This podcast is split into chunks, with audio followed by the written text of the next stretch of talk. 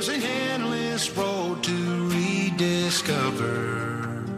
Hey, sister, know the water's sweet, but blood is thicker.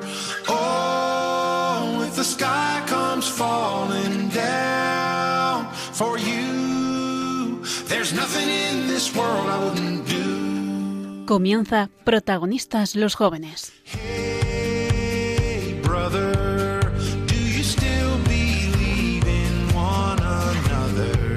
Hoy con cursillos de cristiandad.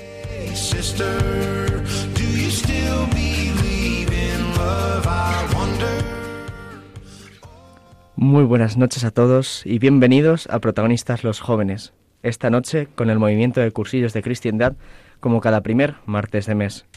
Yo soy Juan Rivas, vuestro locutor para esta hora de la noche. Hoy traemos un tema muy importante para nuestra vida, así que no os perdáis el programa de hoy de Protagonistas los Jóvenes con cursillos de cristiandad, ahora en Radio María.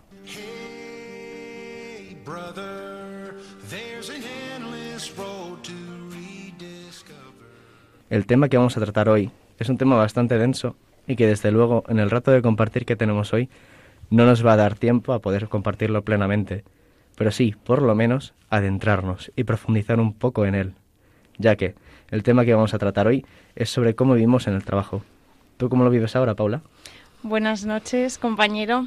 Pues bueno, es un tema un poco difícil, ¿no? Porque sí que es cierto que pues al final es mucho sacrificio, muchas horas de trabajo y, y bueno, pues hay veces que se dan situaciones que no son para nada fáciles y menos pues si quieres llevarlo pues eh, de una forma cristiana, ¿no? Entonces pues muchas veces acabas cansado, eh, hasta las narices, ¿no? También, pero... em, pero bueno, yo creo que siendo positivos y enfocándolo todo bien y sabiendo cómo llevar ese ambiente también, eh, se puede hacer de una forma muy bonita. Y es que estoy de acuerdo contigo, es un tema muy complicado, es un tema muy enhebrado el tema del trabajo, que nos cuenta tanto, tanto a veces tratar, ¿no?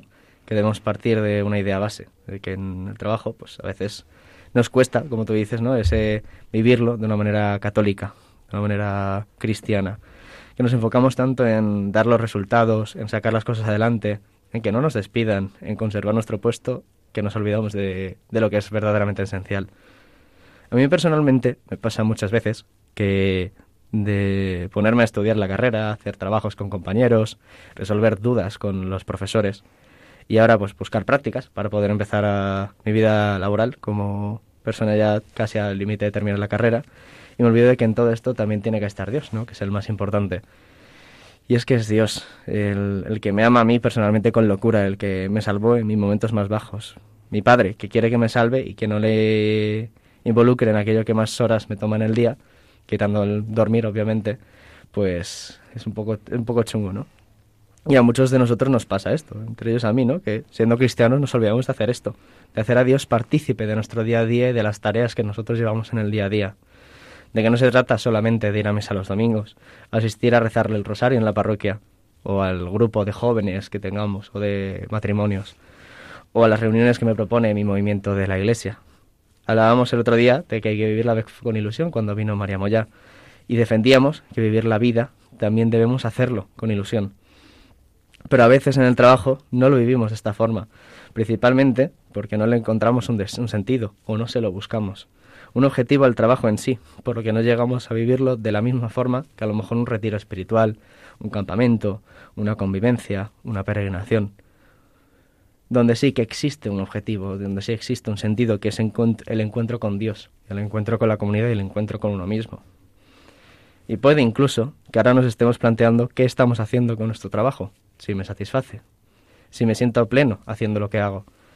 A mí me pasa muchas veces de preguntarme para qué estoy estudiando lo que, ingeniería industrial, que por lo que cuesta sacarse la carrera, porque es muy difícil, ¿no? Y me es bastante exasperante a veces en ciertos puntos. Pero la clave no radica en ese por qué, por qué lo estoy haciendo, sino para qué, ¿no? O qué, qué busco en ese camino, qué busco en el, en ese caminar de lo que supone sacarme la carrera, ¿no? Sino que en ese para qué, para qué lo estoy haciendo. Para en ese momento, para en un futuro y, y ubicarlo de esta forma. ¿Y para qué puedo trabajar? Os preguntaréis. Pues a lo mejor mi trabajo puede ser la oportunidad de encuentro con mi compañero de trabajo que tengo justo enfrente de la mesa. Y solo hablo con él para exigirle cuentas, para pedirle un favor o para simplemente cotillear en la empresa. Y si lo, a lo mejor aprovecho esta oportunidad como cristiano, esta oportunidad para que Dios entre en mi trabajo, entre en mi vida laboral, penetre en mis conversaciones, no solo más banales de cómo está el día y cómo ha quedado los equipos de fútbol, sino también hablemos de, de la vida y de Dios, ¿no? A lo mejor nosotros, los estudiantes, o por juventud, o por ardor apostólico, porque lo tenemos más encendido, vemos esto más fácilmente. No hay más que ver a los jóvenes católicos que tenemos aquí en Madrid, Getafe, Alcalá, Pozuelo, y que probablemente en otras ciudades de Madrid, que yo por desgracia no puedo conocer o que no he visto, pero que sé que existen, porque, porque les oigo, ¿no? Y oigo ese ardor apostólico. Y que dan vida en el servicio, y que dan la vida en el servicio, por y para evangelizar.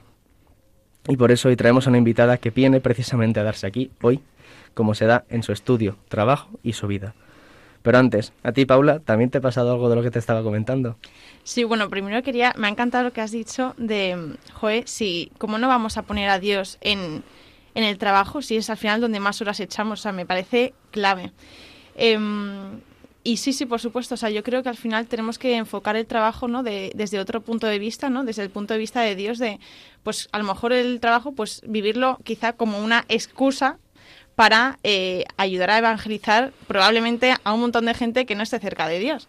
Entonces me parece que lo tenemos que enfocar de esa forma, ¿no? De eh, vamos a intentar ayudar al resto a acercarse a Dios, con esa excusa de tener que hacer un trabajo y rodearte de un equipo.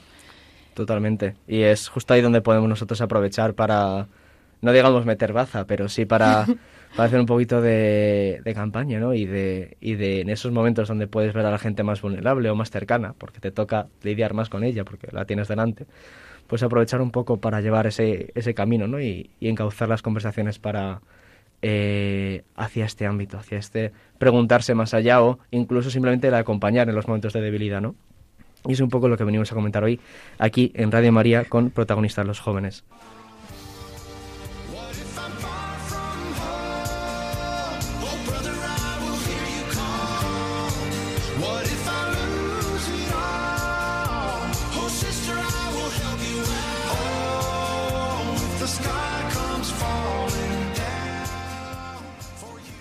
Por todo esto, hemos querido que nuestra siguiente invitada al programa fuese una persona que, siendo una persona realmente activa e intensa por naturaleza y enamorada de la Eucaristía y del Señor, no deja de ofrecer a tiempo y a destiempo su trabajo y su estudio de la tesis doctoral concretamente por el resto de las personas de su entorno.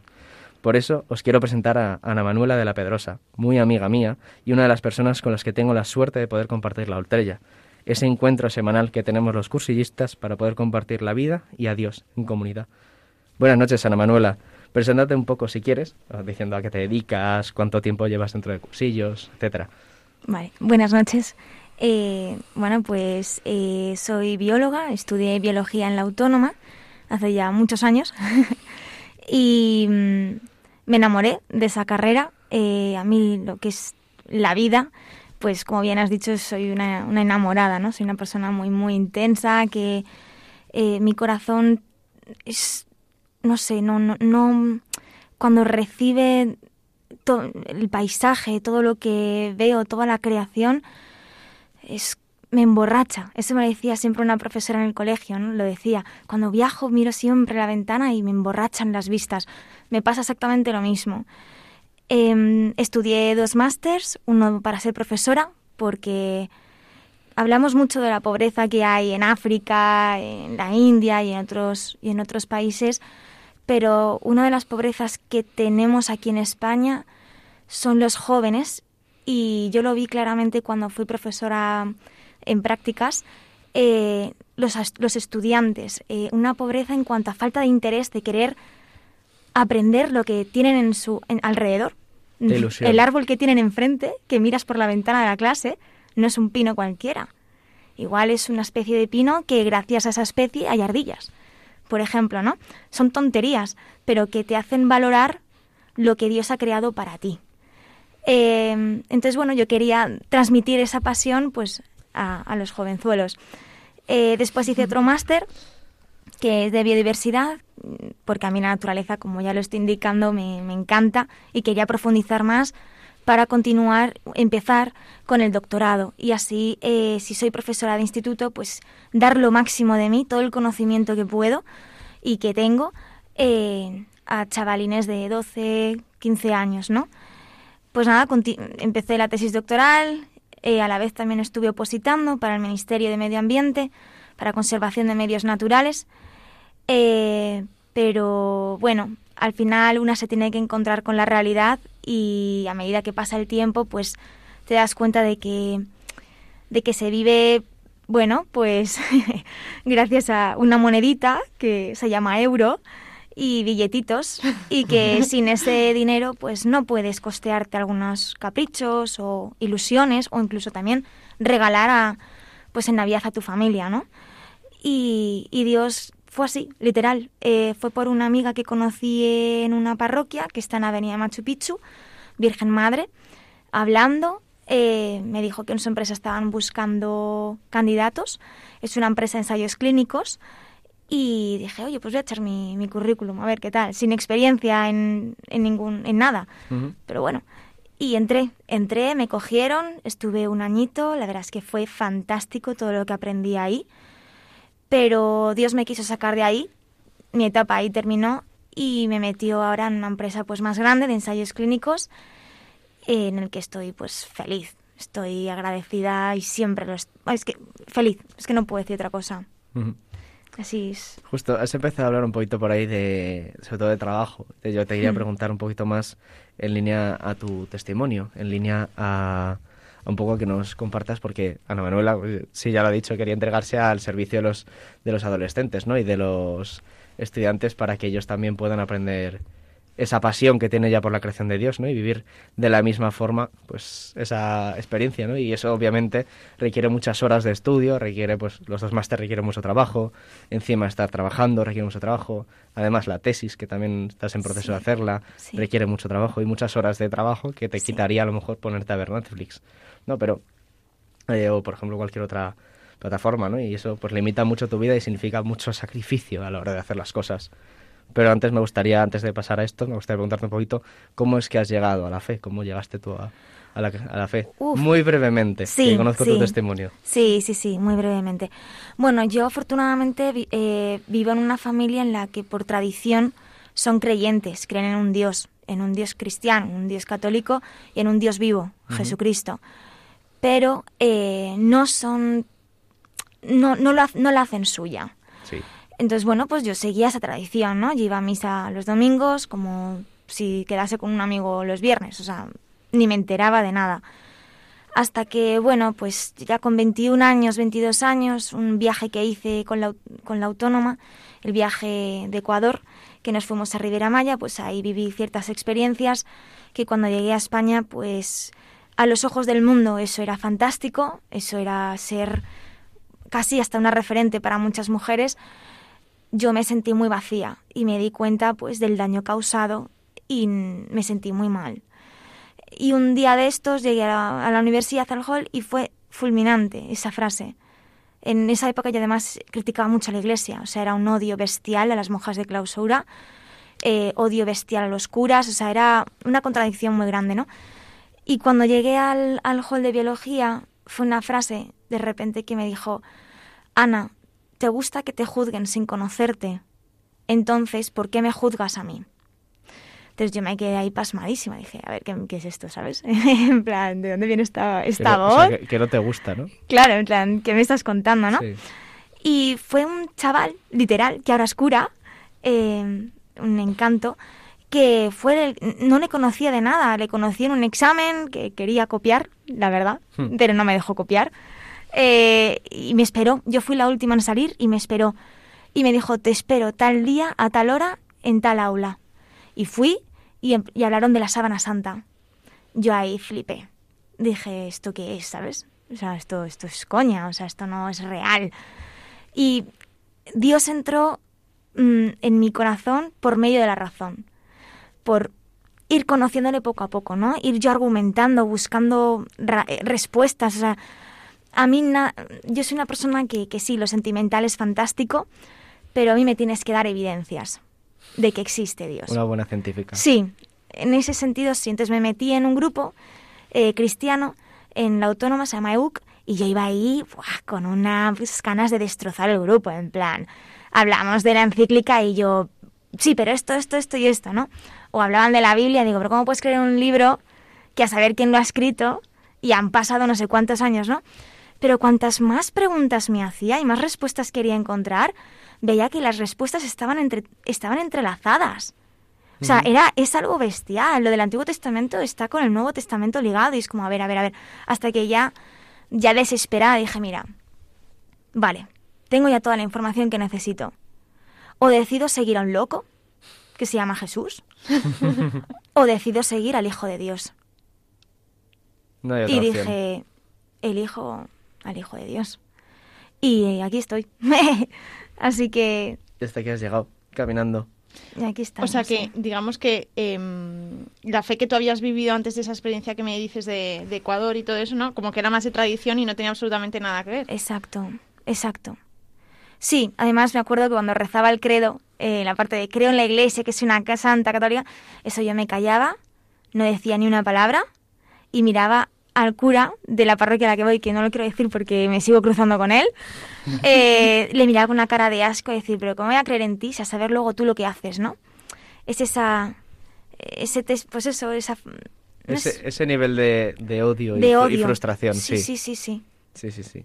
¿Y crees que, perdona, eh, ¿crees. ¿crees que em, si no hubieses tenido esas experiencias quizá en Ecuador o a lo mejor que estabas, pues eso, esa frustración que tenías y todo eso, em, hubiese sido más difícil que hubieses conocido quizá la verdad, que le hubieses conocido de verdad? Sí, sí, por supuesto.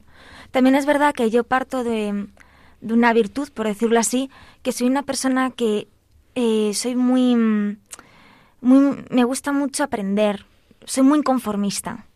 Entonces, a mí no me vale cualquier cosa. Eh, siempre quiero buscar más. Entonces, yo cuando salía de fiesta y, bueno, la gente, pues el mundo, ¿no? Te lleva a eso, a cuanto más ligas eres más guay, cuanto cuantas más copas gratis eres increíble y si encima me co- consigues a mí que yo entre gratis también como amiga y cinco amigos más o diez desconocidos más, digo desconocidos, eres la bomba. O sea, eres todo el mundo se te pega a ti, ¿no? Pero yo veía que, que no me sentía querida, que al contrario me sentía agobiada. Es como, tienes que mantenerte en este nivel.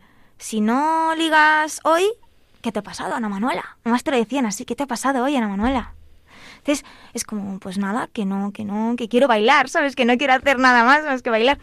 O, ¿qué pasa? Que no has metido a 15 personas, ¿qué, qué te ha pasado hoy? Entonces, era como, la gente te, te pide el máximo. Era tal estrés que ya dije, tengo, tengo todo. O sea, vivo con mis padres, no me faltaba nada, no me falta de nada, gracias a Dios. Coches, mm, comida en la nevera, no, me- no tengo todo. Mi cuarto para mí sola, mi cuartito de baño para mí sola. O sea, eh, digo, pero chicos, conocidos, entro gratis en todas las discotecas que quería, copas gratis, todo lo que quería. Pero hay algo que no, no está funcionando bien. No me siento bien. ¿Por qué? Y, y de repente veo, conozco a un señor, Jesús, y que no me pide nada. No me pide nada. Y que ya con la nada simplemente dice que, que me quiere, tío. Tú te estás cachondeando de mí. Si la gente me está, amar me está amargando. Y no me des nada, Ana. Solamente dame tus pecados y tu corazón. Yo flipé. O sea, dije, Dios mío. Es, que- Nunca mejor dicho. es que no puedo decir más. O sea, Pues yo casi cerraba el programa a este punto, porque vamos, veníamos a hablar de otra cosa y nos llevamos una catequesis en humildad. no, no, no, no, es que me- no. se me vienen mil preguntas ahora mismo. Pues, pues- pues dispara, vamos, libertad. Pues bueno, Es que esta, lo que estabas contando de, de la frustración está de decir, joder, lo tengo todo, aparentemente, ¿no? sí. Pero tengo una frustración de, de, de no estar llena. Y claro, yo pienso eso en los jóvenes de hoy en día, que es que es, está la orden del día, o sea, que es que es lo que hay ahora mismo. Y digo, joder, y, y qué ganas, ¿no? De que en cada uno de ellos despierte pues ese deseo de llenarse de verdad, ¿no? Y, y me da muchísima pena, pues, ver que la situación está así. Y que muchos, pues, que no, o aparentemente, por lo menos, ¿no? Que no que, que se, o se conforman o viven con esa realidad por muchísimos años. Sí, es triste. A mí me da mucha pena la juventud. O sea, yo lo veo en muchas otras personas, pues en la universidad yo lo veía, ¿no? Y, y no, yo soy feliz, te dicen, no, no, yo soy feliz. Y yo, no, estás contento hoy. Mañana puede ser que también, pero no eres feliz. Una cosa es estar alegre y otra cosa es ser feliz. Una persona no puede ser feliz cuando sabe que la gente le quiere con condiciones. Hoy te quiero y mañana no. Yo lo siento, es que yo vivo, vamos, yo viviría y he vivido pues en una incertidumbre plena. ¿Tú por qué estás conmigo? ¿Por los apuntes que, me, que te paso? Bueno, yo no pasaba apuntes, yo los pedía, tengo que reconocerlo. Eh, sí, hasta que una amiga me cortó el grifo y me dijo que no volvía a darme más apuntes. Entonces dije yo, uh, la cosa se pone seria. Pero bueno, sí. Eh, pero eh, otro ejemplo más. Yo, ¿Tú por qué estás conmigo? Porque te, yo además lo llegué a decir a mis padres. Digo, es que creo que estas personas están conmigo porque les meto gratis en discotecas. Y mi madre me decía, están contigo porque eres una persona muy alegre y acercas a tíos. Entonces ellas no son tontas. Y dije, pues a mí nadie me utiliza. Entonces lo, llevo a un terreno real, que a los, a los jóvenes nos ha pasado, ¿no? Bueno, y, os, y les pasa y nos pasa. Que la gente se pega a ti según el interés que tienen. A mí me pasó en el segundo máster, hice piñas con una compañera, terminó el máster, la volví a escribir pues para verla y tal, y me dijo que, que no, que no va a volver a contactar conmigo, que ya no somos compañeras de máster. Te sientes tanta basura que dices, ¿en serio? O sea, ¿te pegas a, te pegas a mí por si puedes sacar algo de mí? Si yo, no, si yo no te voy a aportar nada en la vida. O sea, no pretendas que yo te vaya a hacer la vida más feliz, que yo no tengo ese poder. Ojalá, ¿eh? Yo no. Es que, no sé, es, tenemos, tenemos que dar gracias a Dios de haberle encontrado, de haberle reconocido por ser quien es y de haberle dicho sí. Porque nos enseña a no esperar nada de nadie y amarle simplemente no por lo que son, sino por quienes son, que son tus hermanos. Y eso es bestial. Ahora requiere mucho esfuerzo, ¿eh? Yo el segundo año de conversión, tela. El primer año es súper fácil, es todo, wow, en plan, estás como drogado. No, me digáis que nos pasó eso. Totalmente, totalmente. Es como, Dios, forever, Jesús, te amo. Voy a la Plaza Mayor aquí con bocatas y voy a evangelizar. Y, el segundo año dices, eh, no, esto no me está molando. A ver, que no puedo emborracharme, que no puedo tener relaciones sexuales con mi novio, que tengo que confesarme. ¿Estás de coña? ¿Voy a contar mis pecados a un tío que no conozco de nada? No. Claro, te va, de ahí ya la exigencia, ¿no? Te compromete. Sí, te cambia la vida. Te cambia. Y eso, requiere valentía. Claro. Totalmente. Que el, de hecho el, el, otro programa me quedé con las ganas, ¿no? De preguntarle, se me ocurrió justo al terminar, que fue a María Moya, que también la conoces. Sí, sí. Que le pregunté, o sea, hablamos de la ilusión, ¿no? De la fe, cómo vivir la fe con ilusión y también un poco de la vida, que también hablando de lo que estamos hablando ahora, de cómo vive la gente o la sociedad de hoy en día, pues la vida y en general todo, ¿no?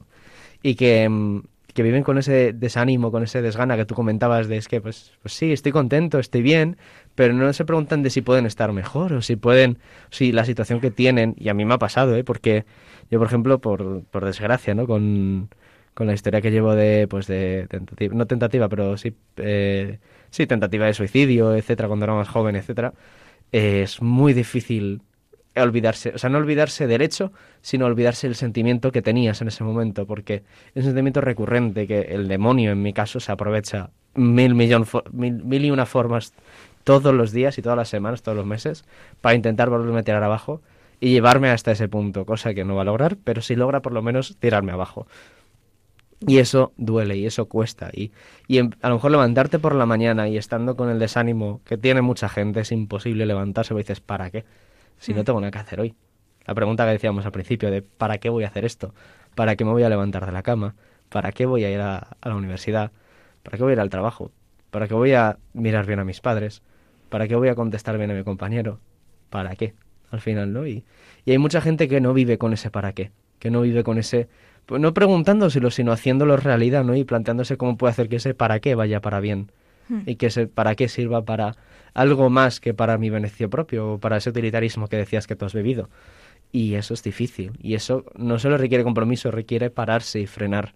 Requiere reflexionar y pensar cómo estás viviendo tu vida y requiere además comprometerse o por lo menos querer asumir la responsabilidad de lo que estás haciendo.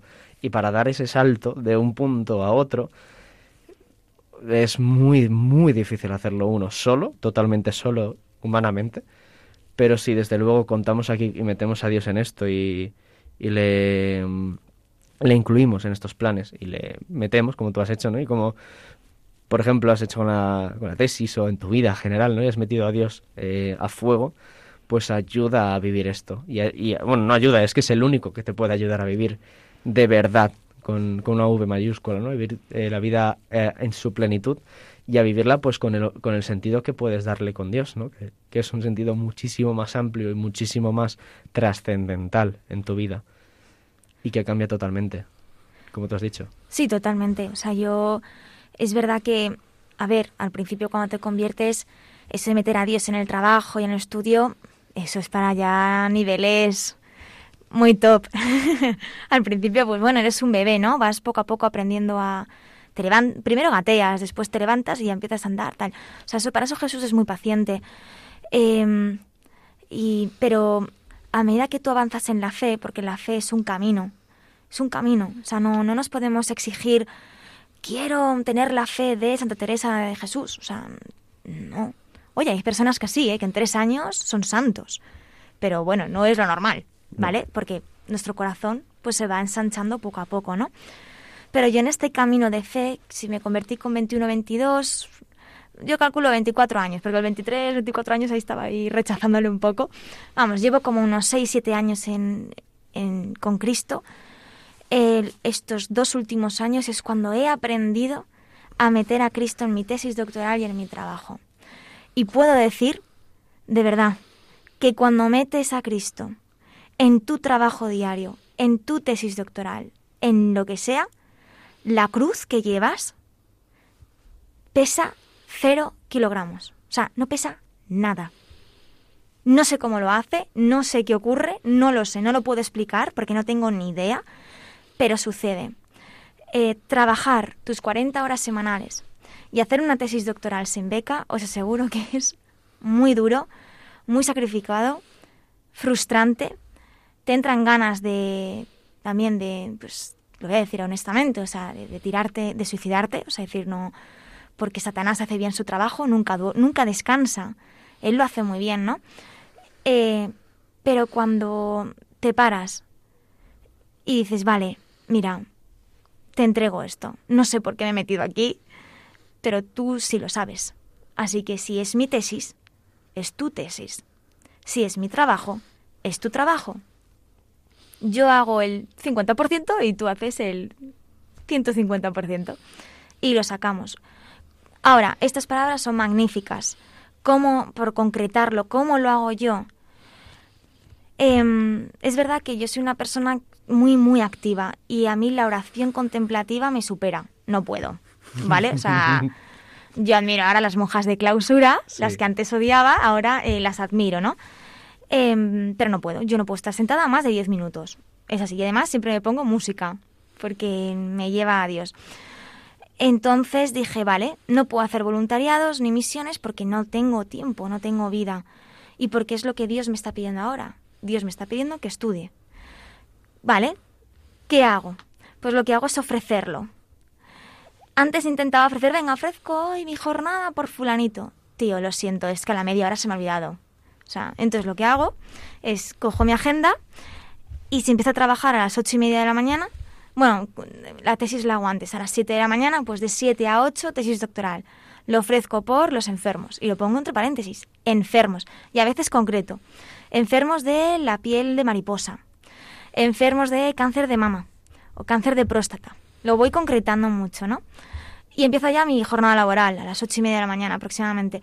Y voy hora por hora ofreciéndolo por mi familia, por mis padres. Además lo pongo, mis padres. Y luego entre paréntesis lo que quiero. ¿Qué es lo que quiero? ¿Qué, qué fruto quiero con esta hora, no? Pues más fe, más entrega, que se encuentren contigo, que se quieran más entre ellos, ¿no? Mis hermanos, pues les pongo, amigos, tal. Y a veces voy pidiendo, venga chicos, tal, como si fuese una oferta de horas. Me falta la hora de 11 a 12, ¿quién la quiere? No sé qué. Y mis amigos, ah, venga, no, méteme a mí. Y entonces, cuando, a ver, hay veces que en el trabajo, honestamente, pues estás, pues, a ver, no soy un robot, pero cuando miro a la gente digo, venga, tal, Ana, en esta hora era fulanito, te queda tan solo 15 minutos, venga, estos 15 minutos va por él. Y así es como, este es mi voluntariado, este es, esta es mi misión. O sea, ofrezco cada hora por alguien. Y si ves mi agenda, yo no tengo ir al supermercado, ir a no sé qué. No, no, es de 12 a 1, Juan Rivas. Eh, de, tres, de 2 a 3, comida, pues por los pobres. Es que entrego hasta la comida, o sea, es bestial. Y cuando saco al perro, siempre pongo el nombre de mi perro, se llama Ron, que es un amor. Y a mí me acerca mucho, es una criaturita que me acerca mucho a, a nuestro padre. Y entre paréntesis pongo por los maltratadores de animales, que hay muchos por desgracia, y por los perros maltratados. Como saco un perro, pues mm, ofrezco por los perros. O sea, es todo ofrecer, ofrecer, ofrecer, ofrecer. A mí, me, o sea, me parece brutal porque es que además se te nota que lo dices con tantísima verdad y, y, joder, y decías tú como que es otro nivel, como que hay gente que está en otro nivel de, bueno, cuando decías lo de... de Lo de la oración. de la oración y tal. Pero vamos, es que te estoy escuchando a ti y me parece que tú estás en otro nivel también. O sea, a mí me parece que te estaba escuchando y decías, no, es que ahora o sea, adoro las eh, mojitas contemplativas, pero no soy capaz de hacerlo. Eh, perdona, haces precisamente pareci- algo parecido. O sea, no, haces un hora et labora, pero con el trabajo y la vida diaria, en vez de hacerlo con el convento y las cosas del convento. O sea, sí, soy eh, un culo prácti- prácti- prácticamente haces eso. Y, y, oye, o sea, es que eso es fantástico, es una pasada. Porque, fr- francamente, soy creo, que somos de- del mismo tipo de culo inquieto. eh, y a mí me, sale, me es incapaz. De, o sea, y lo he intentado, ¿eh? O sea, y ha habido horas de, de- de estudio que he ofrecido pues por algún cursillo, que he ofrecido pues por un amigo que está eh, mm, problemático porque su abuela está en el hospital o, o por un familiar que quiero que se convierta, pero no soy capaz de hacerlo al nivel que lo haces. Y a mí me alucina que alguien tan joven, alguien con que se ha convertido hace tan poco, como quien dice, hace dos telediarios, viva la fe de esa manera como que con la certeza de que si ya ofreces ahora, Dios va a interceder por ti y por esa persona. Y lo haces, y lo haces con esa convicción y con- o lo transmites con esa convicción, esa certeza. Porque si no, no me imagino que supone entregar las 24, bueno, 24 no, porque las horas de sueño es difícil entregar, pero que también hay que tenerlas. Pero entregar el día que tú vives, la jornada de trabajo, más el resto del tiempo, el resto de tu día, tu vida entera, a Dios, ¿no? Y a su servicio y a, y desde donde estás, desde donde te ha llamado a estar en este momento, desde esa misión que tú has dicho, ¿no? Desde tu misión personal, tu voluntariado, que en este caso no es otro que rezar y orar por el resto del mundo, ¿no? Por el resto de la gente que tienes, por tu metro cuadrado más cercano y por la gente que no conoces. Totalmente. Bueno, sí es verdad que eh, me has abierto los ojos porque yo es algo que no, no estaba valorando mucho. Eh, estamos acostumbrados a que el que entrega la vida es el que se va de misiones o el que se va a entregar bocadillos o se va con las personas mayores o enfermos, ¿no? Eh, pero es verdad, ahora que lo estás diciendo, pues estoy entregando mi vida, eh, especialmente por mi familia, porque son las personas más próximas, son mi prójimo, y, y yo, pues bueno, quiero que, que vivan en verdad y que, y que se encuentren con la belleza, al igual que me he encontrado yo. Em, pero es verdad que, lamentablemente, por desgracia, pero también afortunadamente, Satanás hace su trabajo. Y, y a mí, pues muchas veces me ataca con eso, en plan, Ana, no haces nada por los demás, vaya cristianita eres. No haces nada, solamente eres tú, tú, tú y tú, ¿no? Pero con lo que has dicho, ahora ya tengo un arma para, para con el que defenderme. Es como, no, no, no. Yo, yo, yo no. Yo trabajo, pero lo ofrezco. Y así que nada, muchas gracias porque me has abierto los ojos. Es que yo creo que, es que has adaptado muy bien tu realidad, ¿no? A, a- a la oración y a, y a- y a- y a lo que tú puedes hacer, porque, porque, joder, yo por ejemplo lo planteo, ¿no? Joder, pues a lo mejor tengo, eso, Dios quiere que esté estudiando y ya me pongo la excusa de decir, bueno, pues es que como no me rodeo de gente prácticamente, pues no puedo hacer nada y ya está. Justo. Pero es que has encontrado, yo creo que la clave perfecta de, de cómo hacerlo. Entonces, joder, vamos. Una anécdota que sí que me gustaría compartir, que me hizo mucha gracia, es que en la empresa en la que estoy ahora Sí. tengo muchos jefes, o sea, es algo bestial. Pero una de ellas eh, es un referente para mí porque trabaja fenomenal, pero siempre está agobiada, ¿no?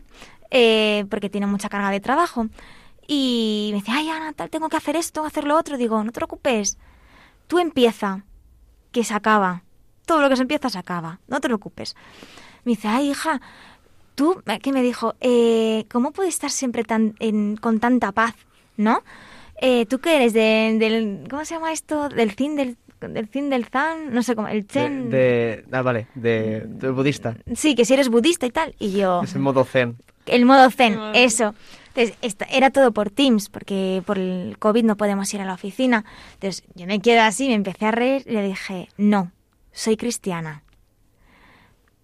Silencio sepulcral, ¿no? Dije, es que, a ver, si tengo a Cristo conmigo ahora, ¿por qué voy a tener que agobiarme? O sea, yo hago lo, que, lo máximo que puedo, por supuesto. Y entrego lo, lo máximo que sé y lo que tengo. Te sé que va a salir. O sea, si yo hago un 50%, un 100%, es que Cristo hace el 200. Es como, relájate. A ver, no procrast procrastines. No, no, no procrastinar. Sí, nunca me sale esta palabra. Intento ir de culta, pero nunca me sale. Pero bueno. No perder tiempo. O sea, Mm, básicamente sí, no, de- no lo dejes para el último momento. Ni quedarte en el sofá leyendo, Pero- vi- viendo tweets o lo que sea. Sí, sino claro, a ver, si tienes que trabajar, tienes que trabajar, ¿no? Pero, pero relájate. O sea, es, no te preocupes, ocúpate. Si te estás ocupando, va a haber frutos. Si estás sembrando, vas a recolectar. Relájate. Y otra Así cosa es. también que hago antes de trabajar, a mi derecha tengo la ventana que da a la terraza. Entonces siempre me giro, miro al cielo, siempre miro al cielo, eh, le digo, te quiero, le guiño un ojo y... Como y una digo, enamorada. Vamos, y le digo, vamos a tope. Y enciende el ordenador, pum, vamos a tope. Juntos, ¿eh? Digo, no me falles, ¿eh? Que como me falles tú, y así, ya está. Como que es mi amigo.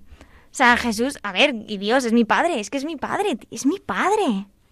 Es mi padre, tío. O sea, es mi papá. Es como, no sé, no es un jefe, no es un líder, No es un dictador. es mi padre. No es juez, es papá. Es como, no sé, es bestial. Joder, es que estamos Juan y yo aquí embobados, ¿eh? Es que, o sea, yo, es que, yo es que la conozco y, y quedo con ella a desayunar a veces y digo, joder, ojalá tuviera más tiempo ella en su día para poder quedarme más con ella hablando, pero es que es imposible. Yo, es que como yo no te conocía, no había hablado contigo y es que estoy, vamos, embobada. es que no. qué maravilla. El Espíritu Santo, que hace maravillas. Y el vino tinto también, pero eso es para otra cosa.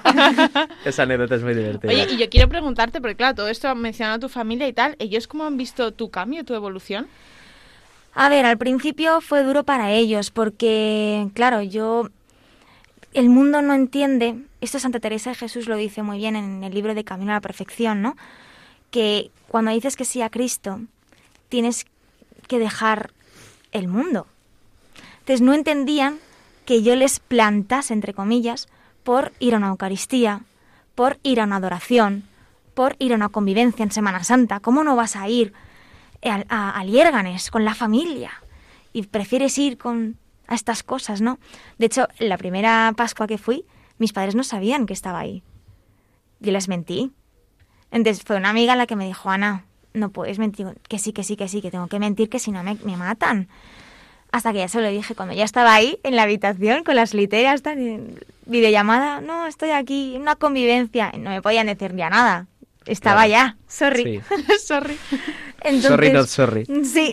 Lo siento, pero sí, sí lo siento. En- Sí, es verdad que ellos como que no lo entienden y desafortunadamente, eh, aunque yo entrego mis horas y creéis que, ¡buah, qué fe tengo!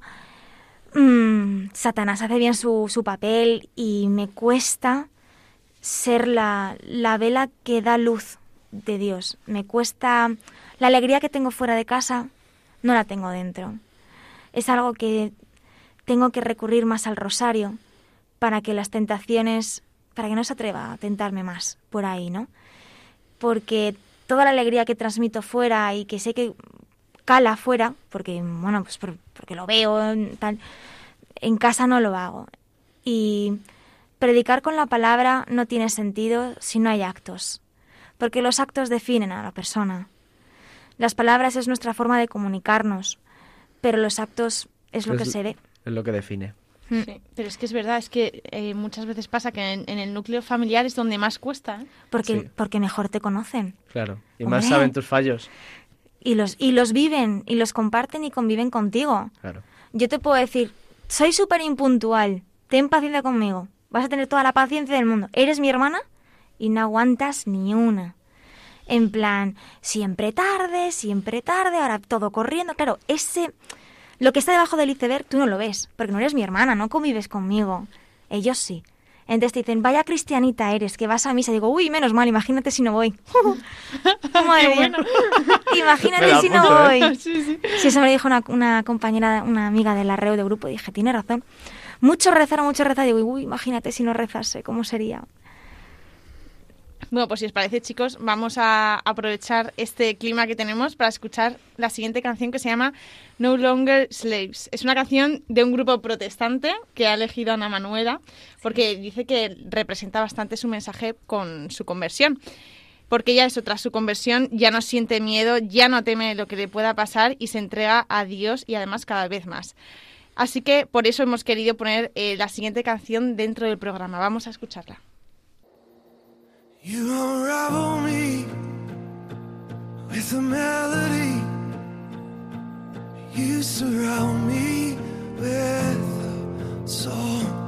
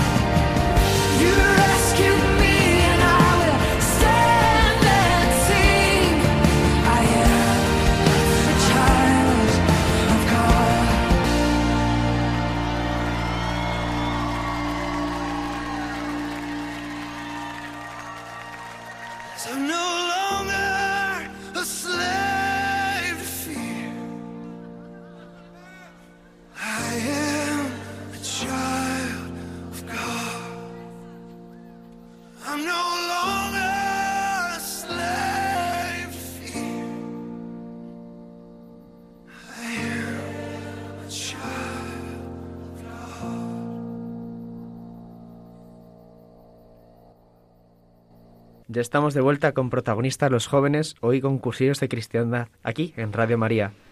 Pero antes de seguir continuando con esta espectacular entrevista, quiero recordar a nuestros queridos oyentes que tenemos podcast, que si no podéis escucharnos los martes a las 11, que sabemos que son unas horas un poco intempestivas, solo tenéis que acceder a la página web de Radio María, www.radiomaria.es, en la pestaña de programación clicar en podcast y ahí están todos los programas ordenados alfabéticamente y solo tenéis que buscar el programa de Protagonista los Jóvenes y podráis, podréis acceder a todo nuestro contenido. Además, son descargables y así puedes escucharlos y compartirlos con quien tú quieras y escucharlos cuando mejor te venga. Y no solo están además en la web, que esto lo descubrí hace poco, porque tenía unos amigos y hace poco me lo contaron, que también están en Spotify, por si alguno también tiene Spotify Premium o Spotify normal y quiere escucharlos, escucharnos desde ahí, que también es más accesible. Es cierto que esta entrevista que llevamos hoy está siendo muy intensa, está siendo apasionante, como ninguna que ha sido hasta ahora y desde luego las que vendrán. La verdad es que yo a Ana Manuela la conozco y tengo un cariño especial porque para ella, para mí ella es mi Ana Manuela y es Juanito, somos eh, hermanos prácticamente, tenemos esa relación. Y para mí es una pasada poder escuchar su testimonio porque lo he vivido, o sea, he compartido el caminar, he visto su caminar, he visto su vida y he sido testigo de ella y he sido partícipe en gran parte de ella, ¿no? Por lo menos en partes de ella que he visto que son importantes.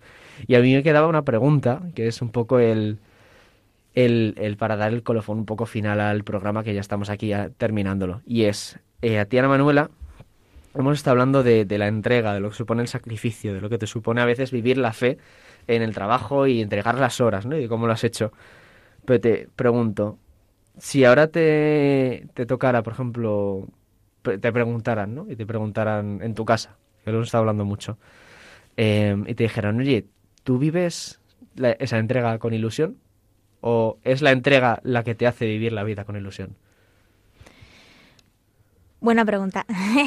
eh, sí, claro que lo vivo con ilusión. O sea, el saber que, que, mi hora de trabajo tiene un sentido y tiene un para qué, que tú lo has dicho antes, eso es bestial. Eso es encontrar el sentido de tu vida. Yo no trabajo porque toca trabajar. Eso es triste. Eso es eso es, vivir en una amargura. Te levantas, ¿por qué te levantas? ¿Porque me toca? No, no, no. Te levantas, ¿por qué te levantas, Ana Manuela? Para hacer feliz hoy un poquito más a mi madre. El otro día se lo dije, una conversación que tuvimos de madre a hija, y se lo dije claramente. Dije, mira mamá, yo no estoy aquí para amargarte la vida. Yo estoy aquí para hacerte el hoy un poquito más alegre que ayer. Dime, ¿qué necesitas de mí para que hoy seas un pelín más alegre? Se quedó pasmada. La gente no está acostumbrada a recibir una pregunta así, porque la gente no está acostumbrada a que uno dé la vida por mí. a mi padre también se lo dije ayer en otra conversación de padre a hija. Dije, ¿qué necesitas de mí? No saben, no saben contestarte. En realidad ellos no quieren que seas el mejor hijo del mundo. Es que ni lo saben. Es como, ¿qué? En cambio nosotros los cristianos, como siempre estamos planteándonos preguntas, eh, la confesión, nos enseñan mucho a mirar nuestro corazón, a mirarnos a nosotros mismos, que eso requiere mucha valentía, ser muy humilde, reconocer lo que estás haciendo mal y, reconocer también lo que estás haciendo bien con Cristo. Entonces, estamos, lo vemos como, como normal, ¿no? Pero la gente no. La gente tú le preguntas, si lo hemos hablado antes, eh, ¿qué quieres en tu vida? No lo sé, trabajar, ¿Por qué? ¿Para qué? No lo sé, porque toca. Pues yo no. Yo quiero ofrecer esta hora por mi amigo, porque su padre, fulanito, le van a operar ahora de de lo que sea. Pues va por ti. Un sentido. Es que si no, ¿qué, vida es esta? Y el dinero además sabe mejor. Cuando te llega la cuenta dices, oye, pues Bendito fruto, ¿sabes? Sí, hombre, porque dices, esto es, esto es la paga por el trabajo bien hecho, ¿no? Sí, sí. O sea, no solo es un trabajo que has hecho entregado a tiempo, etcétera, sino encima que has sacrificado y has ofrecido, y has puesto en, patente por alguien, ¿no? Y a ti te deja con, con, mayor paz, porque al final estás rezando con ese trabajo. O sea, tú, hay muchas veces que te he preguntado personalmente, oye, ¿y tú rezas tal? Y dices, bueno, a veces tal. Como pensando que a lo mejor me refería a ir a misa y tal. No, me refiero, ahora tras hablar contigo, digo, es que rezas todos los días de, la semana, todas horas. Porque lo que haces es poner que tu trabajo sea el medio de la oración para esas personas. Y que ese trabajo sea la oración para esas personas. Que a lo mejor no pueden o no quieren rezar y tú se lo pones. Tú les estás poniendo la oración. Totalmente de acuerdo contigo, pero la acabo de ver ahora. Así que muchas no gracias. No pasa nada, no pasa nada. Además, una cosa también es que cuando metes a personas, tengo que decirlo, eh, me costó, hubo un día que, que dije, jo, ¿a quién pongo en esta hora? Y me vino a la mente eh, Pablo Iglesias. Y dije, ni de coña. De verdad, lo siento, tengo que decirlo, ¿eh? Miré a la ventana y dije, no me, no me pidas esto. plan, no. Y me ves a mí escribiendo el nombre. Nunca me ha costado más escribir un nombre en mi vida. Pues mira, escribí el nombre, ¿eh? Y se lo ofrecí. Dije, bueno, pues te lo dejo en tus manos. Espero que, bueno, no sé, Dios dirá. Si luego al final él nunca para de actuar, o sea, esto es así. Así es. Pero mm, te ense- además, al meter esa persona en tu agenda, como que le miras luego con otros ojos. Su nombre, su nombre, lo miras con otros ojos. Totalmente, totalmente. ¿eh? Yo Sí, cuando sí, escribí Pablo Iglesias, de verdad, fuera ya bromas, le vi con otros ojos. Dije, jo, tío, pues va por ti, chaval. Para que te encuentres con la verdad. No lo sé si se encontrará o no, ya veremos. Tiempo el tiempo. Dios dirá. Dios dirá y, ya está, no sé. Se lo dejo en sus manos. Pues Ana Manuela, ya que estamos llegando al final del programa y que ya se nos termina esta preciosa hora de hoy, pues queremos primero darte las gracias por haber venido, por haber participado con nosotros, por haberte, por haberte, por haberte querido entregar de esta forma, ¿no? A Dios y a la, y a la Iglesia dando este testimonio y esta pedazo de catequesis que nos llevamos cada uno para casa. Y pasamos ya a la parte final del programa, que es la ronda relámpago, que la va a cerrar Paula. Vamos a, a ello, ¿vale? Son una serie de preguntas y tú me tienes que contestar lo que te salga, ¿vale? Vale. Entonces, primera pregunta. Si solo pudieses comer un plato el resto de tu vida, ¿cuál sería? Me acaba de venir a la mente algo bestial. Esto nunca lo había pensado en mi vida. La hostia sagrada, ¿tú te crees? Ostras. Ostras. O sea, yo lo siento.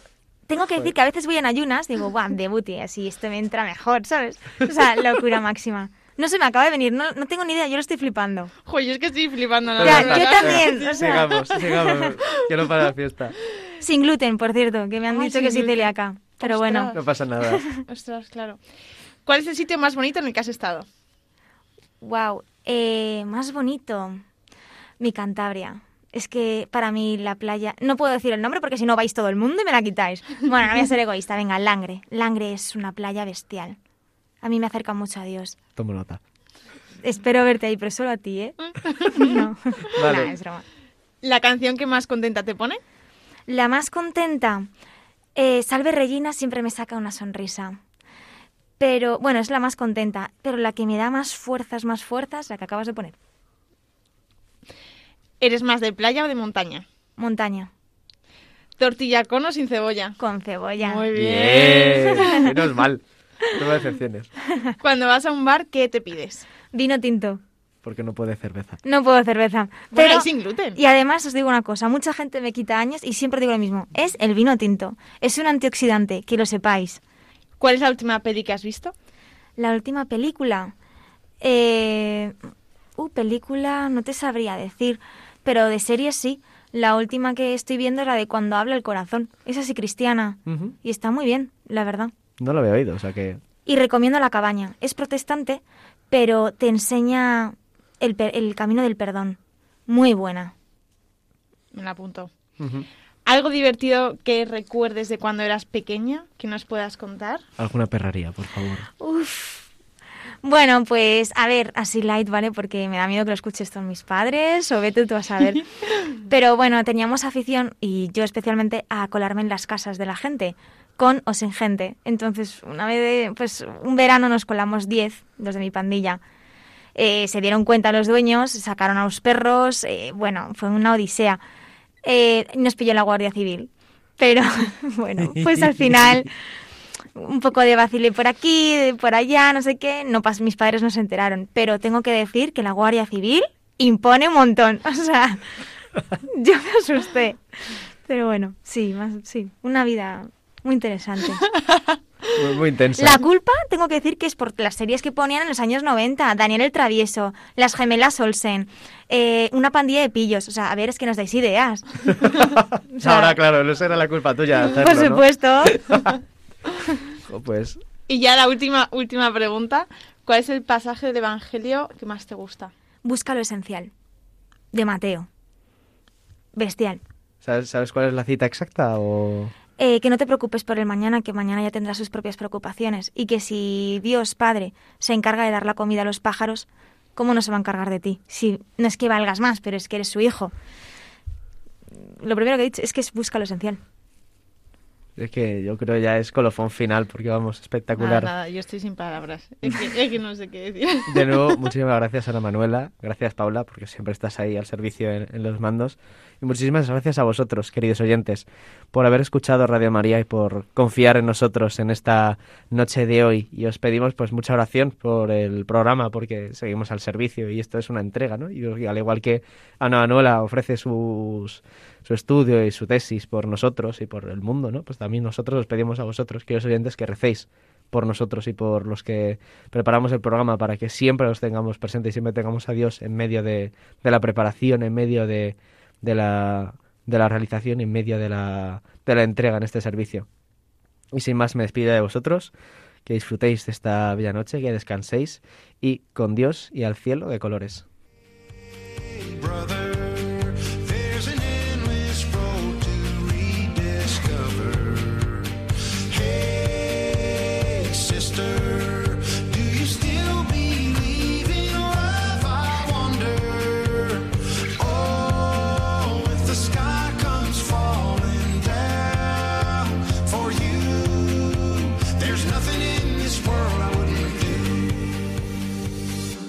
Han escuchado Protagonistas los jóvenes, hoy con cursillos de cristiandad